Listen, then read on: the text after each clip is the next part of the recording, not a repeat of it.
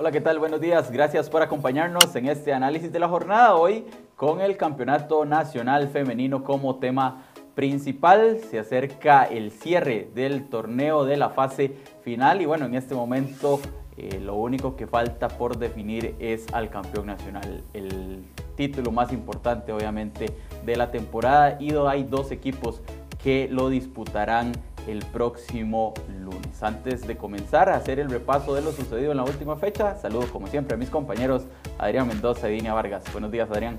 Buenos días, Hermes. Buenos días, Dini, a todos los que nos acompañan en ese análisis de la jornada del fútbol femenino. Como bien lo dice Hermes, este, ya solo queda definir al campeón, ¿verdad? Que saldrá de ese juego que disputarán el Deportivo Saprissa y el Club Sport Herediano Fútbol Femenino, donde las florenses este, tienen un panorama más favorable, ¿verdad? Ya que con el triunfo e incluso con el empate estarían tocando la gloria. Dos de tres resultados le sirven a las florenses para ser monarcas de este Campeonato Nacional 2020. Hola Dinia, buenos días. Buenos días Hermes, buenos días Adrián y buenos días a todos los amigos que nos siguen en cerro.com. Sí, ya con solamente, como ustedes bien lo dicen, faltando el título por definirse, porque el descenso ya, ya quedó totalmente pactado, ¿verdad? En este caso fue Pocosí el que tomó el boleto hacia la segunda división y vamos a ver qué pasa con esa decisión que tiene que tomar Unifood, ¿verdad? De si va a haber descenso o si va a posponerlo, tomando en cuenta que la segunda división no ha podido jugar por la situación del COVID-19.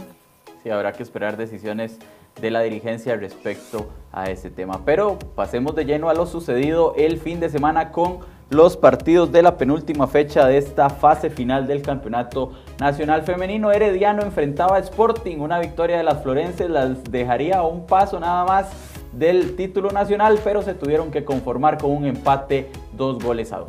Era la primera gran oportunidad, ¿verdad?, del Herediano para eh, sacar una diferencia importante y que las dejara prácticamente con una mano sobre el, sobre el título de cara a esa última jornada. Sin embargo, este, dejaron ir el, triunfo en los últimos minutos ante un equipo de Sporting que, que, para estas dos últimas jornadas de la cuadrangular por el título incluso ha cambiado eh, director técnico eh, debido a, los malos resultados que no les permitieron poder eh, luchar. Para las florenses fue Cristín Granados la, que, la, figura con un doblete, mientras que para el equipo de Sporting, la goleadora Carla Villalobos nuevamente se hizo presente en las redes y Jerly Rojas con un gol de Taquito en esos últimos minutos le terminó dando al equipo de Sporting el empate y rescatar al menos un punto en esta lucha.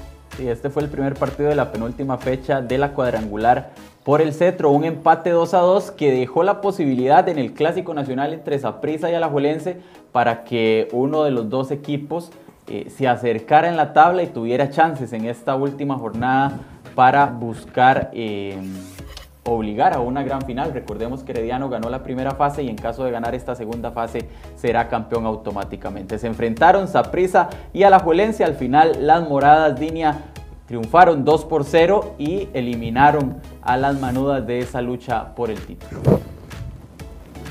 De López al inicio del partido que era un juego que tenía que ser abierto porque a ninguno de los dos equipos les debía evitar la victoria era lo que necesitaban para mantenerse con vida y en este caso fue esa prisa que supo aprovechar las oportunidades y aparecieron jugadores experimentadas para marcar En este caso, Katherine Alvarado con un golazo de tiro libre y Carolina Venegas con sello de gol, ¿verdad? Volvió a aparecer de nuevo para darle la victoria al cuadro morado que en el campo mostró una mayor superioridad, fue más al frente y también se aprovechó de las de las ausencias que tenía la Liga Mundial Alajuelense, ya que no contaba con varias de sus jugadoras principales, como es el caso de Priscila La Chinchilla, el caso de María Paula Salas, que estaban sancionadas, y bueno, a la Alajuelense le faltó eso, fortaleza de, de cara al marco rival, le costó crear oportunidades frente al marco de Niña Díaz, y al final la derrota termina eliminando la Liga Mundial Alajuelense,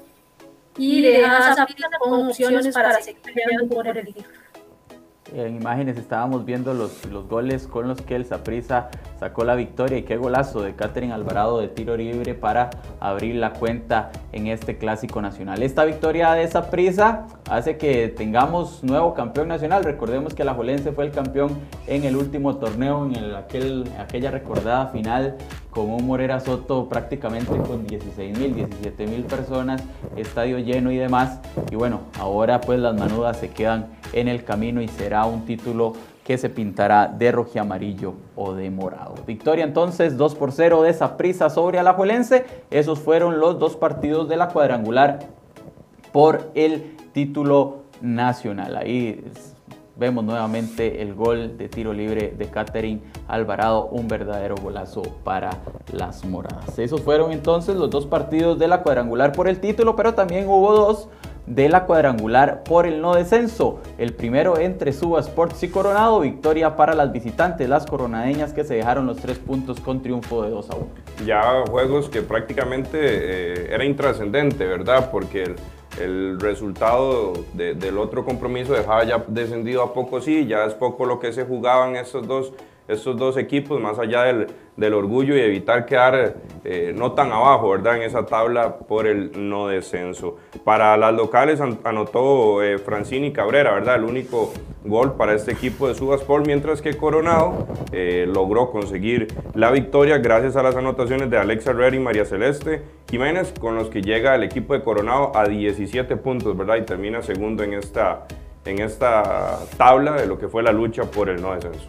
Una tabla que sumó los partidos, en los puntos de la primera fase más los de esta cuadrangular eh, final. Se hizo un acumulado por ahí y bueno, eh, quedó ya pues definido en esta penúltima fecha. Victoria entonces de Coronado 2 por 1 sobre Suba Sports y en el último partido eh, Dimas Escazú le puso sentencia al paso de Municipal Pocosí en esta máxima categoría, victoria de las escasuseñas 3 por 1 y como lo decíamos al principio, Pocosí en este momento está descendido, habrá que esperar las decisiones por parte de la dirigencia sobre si habrá ascenso, si descenderá Pocosí, si habrá otro equipo que ascenderá y participará en primera división, todo eso pues se vendrá en decisiones en las próximas semanas. Pocosí es un equipo que ya obligadísimo a ganar para poder, para poder evitar o extender esta lucha por no hasta la última fecha. Sin embargo, logró claramente más ha sido superior a la larga de la temporada. Fue un equipo que estuvo más bien peleando por meterse en la final para por el título. Al final no le dieron los, los puntos por una cuestión de diferencia de gol, Y bueno, en la esta cuadrangular, por el descenso sí se notó la diferencia entre Limas y los otros tres equipos contra Pocosí, yo claramente, ¿verdad? De, que, que, que era más cuadro, más, más, más equipo. Bueno, la diferencia es marcador con ese 3-1, los goles de gracias a María Fernanda que un y ahora la nueva González. Para Pocosí apareció Lobo, pero ese gol fue insuficiente para evitar la sentencia, como usted bien lo decía y buen torneo de las escasoseñas. Como usted lo decía, Dinia, se quedaron fuera de la fase por el título eh, por diferencia de goles. Habían hecho un gran torneo en la primera fase y lo ratificaron eh, en esta segunda ronda, siendo muy superiores a sus tres rivales. Entonces, Dimas termina eh, con victoria de 3 por 1 sobre Pocosí en esta penúltima fecha. Y entonces así quedan las tablas de posiciones. En la cuadrangular por el título, Herediano es líder con 10 puntos, Saprissa es segundo con 9.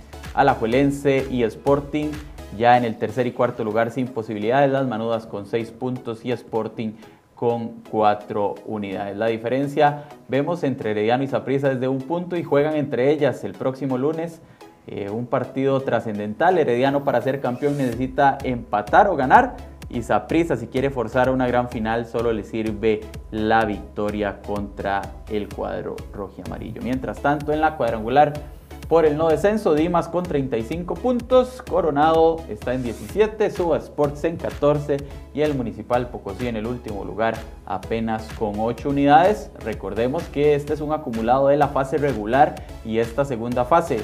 Pocosí pues en 19 partidos apenas ha sumado 8 unidades. En cuanto al tema de las goleadoras, como lo decía Dinia, Fernanda Figueroa es la nueva líder de las máximas anotadoras del campeonato con 19 tantos. La delantera de Dimas Escazú, Carla Villalobos de Sporting tiene uno menos, 18.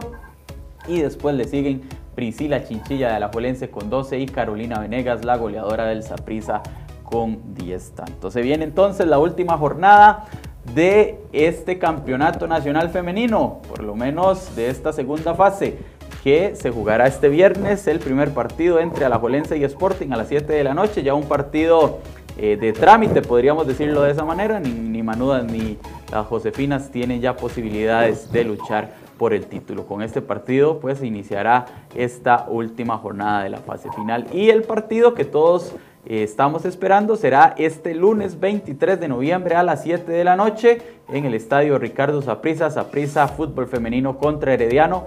Ahí podría haber campeón. Si Herediano empata o gana, será Monarca Nacional. Si Saprissa logra la victoria, eh, habrá una gran final. Dos partidos más a visita recíproca entre estos mismos equipos. En cuanto a la cuadrangular B, ya con todo definido, Habrá partido este sábado y domingo. El sábado Suba Sports enfrentará a Dimas Escazú a las 7 de la noche y el domingo Coronado recibirá a Municipal Pocosí a las 9 de la mañana. Partido con el que Pocosí se despediría de la máxima categoría. Esperemos qué suceda en esta última fecha. Veremos si tendremos campeón ya el próximo lunes o habrá una gran final. Gracias Adrián, gracias Dini y gracias a todos ustedes por acompañarnos. Recuerde que toda esta información la puede tener en cereoy.com y a través de nuestras redes sociales. Buenos días.